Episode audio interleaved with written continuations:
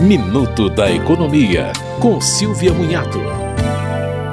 A nova lei do Bolsa Família incluiu o dispositivo para que as famílias que tenham integrantes que recebam o benefício de prestação continuada possam se candidatar ao Bolsa Família. Hoje, as famílias têm que comprovar renda individual média de 218 reais, mas não são levados em conta benefícios de caráter eventual e indenizações. A ideia é incluir parte dos valores do BPC, mas isso ainda será regulamentado. Deverá ser considerado o grau de deficiência do beneficiário para esse tipo de desconto. A lei também incluiu as mães que estão amamentando entre as beneficiárias do benefício complementar de 50 reais.